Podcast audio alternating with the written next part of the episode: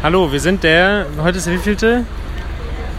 Ist der wievielte? Der 17. Oktober. 17. Oktober 2019.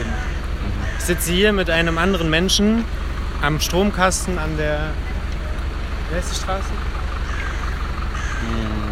Universitätsstraße. Ja. An der Universitätsstraße vor dem Ausgang vom Café an der HU.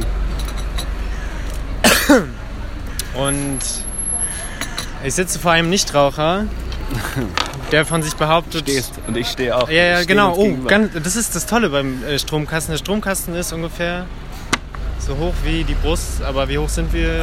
1,50, 1,40. Ja, 1,50. Also für kleine Menschen ist das nicht gedacht. Das ist nicht inklusiv. Ähm, genau. Und ja, kann man über Scheiße labern. Aber auch über Politik. Aber auch über Stromkästen.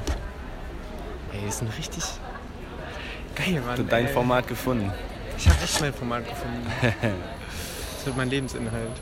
Ja, why not? Ich meine, kann man was mit ankurbeln. Äh, ja. Hast du Tabak? Ja. Geil. Das ist die typische. Ja, alles. Das sind die äh, Trade-offs in Berlin. Sagt man Trade-off dazu? Die Trades. Es, äh, Berlin ist avantgardistisch, denn wir machen Tauschhandel. Und monetär ist nicht mehr. Wir nehmen es übrigens auf.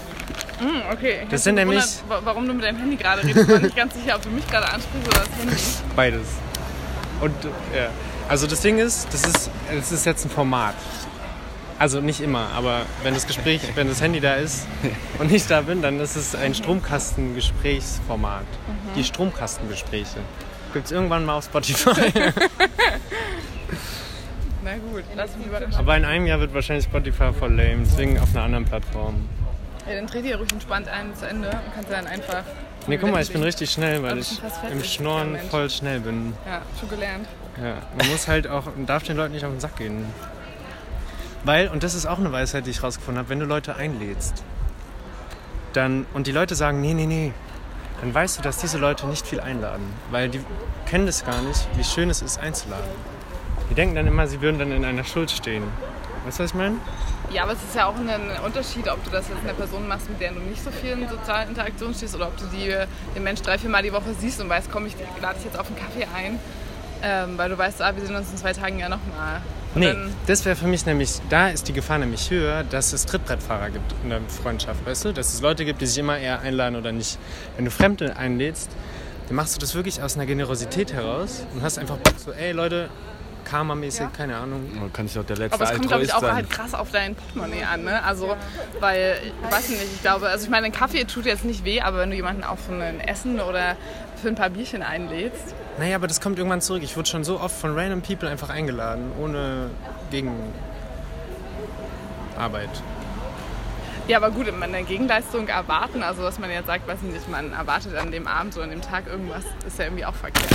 Aber ich finde es schon ganz schön, wenn man also gerade sich näher kennt, wenn das irgendwann nicht so eine Einbahnstraße des Einladens ist, sondern schon weiß, äh, wenn die Person halt kein Geld hat, dann kriegst du Da was hast du anderes schon zurück. paradox angesprochen, weil Einladen ist keine Einbahnstraße, weil Einladen immer.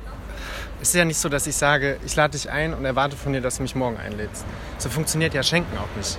Ich schenke ja auch nicht nach. Und das passiert in unserer Gesellschaft häufig, Ja, dass man das Sachen wäre schenkt das ist eine und dann Erwartungs. Nee, und dann Erwartungsvorstellungen hat, wo ich mir denke, nein. Wenn du was schenkst, dann schenkst du was in dem Moment. Und du erwartest ja nicht, dass du dann Gegengeschenk. Also das meisten, die meisten tun das. Ja, ich meine, so, so funktioniert ja im Prinzip Weihnachten, Geburtstag. Dass Absolut. du ein schlechtes Gewissen hast und auf Druck noch äh, dir irgendwas zusammenbastelst. Das sind Scheißgeschenke immer. Ja, sind's auch. Die schmeißt man so oder so weg. Ja. Aber ich glaube halt, Oder Realität und weiter. Anspruch Das wäre nämlich sind cool. da im Konflikt. Ja, aber die Frage ist, macht ihr das zum Beispiel? Ich habe schon frei zugegeben. Ich finde das, äh, weil zum Beispiel eine Einladung auf einen Kaffee, ich meine, du erwartest ja trotzdem ein nettes Treffen, du erwartest immer irgendwas von Nein, Menschen. warum? Ich mache das meistens. Also es ist, es ist auch nicht super cool, aber. Erwartest du was von deinem Leben? Klar. Es Das muss, ja nicht, es muss ja nicht nur auf so eine äh, materialistische Ebene irgendwie runtergebrochen sein, es kann ja auch nach anderen Kategorien fallen. Aber ich glaube, sich davon komplett freizulösen oder zu sagen, man steckt da gar nicht drin, würde ich halt nicht für mich sagen, weil ich glaube, ich mich da viel zu sehr ertappen würde, dass es dann doch passiert. Ja, aber wenn du dir das schon mal bewusst bist, dann ist es schon mal was anderes. Das ist schon Der mein erste erster Schritt. Besserung. Ja, ist so. Na gut, ich trinke mal meinen Kaffee weiter, bevor der kalt wird. ja, Viel Spaß mach das, noch. danke. Ja, ich werde jetzt auch abdampfen. ja. Du Richtig, hast ja, deine erste, hast ja deine erste Sendung aber schon fertig. Ist doch gut. Ja. Cool.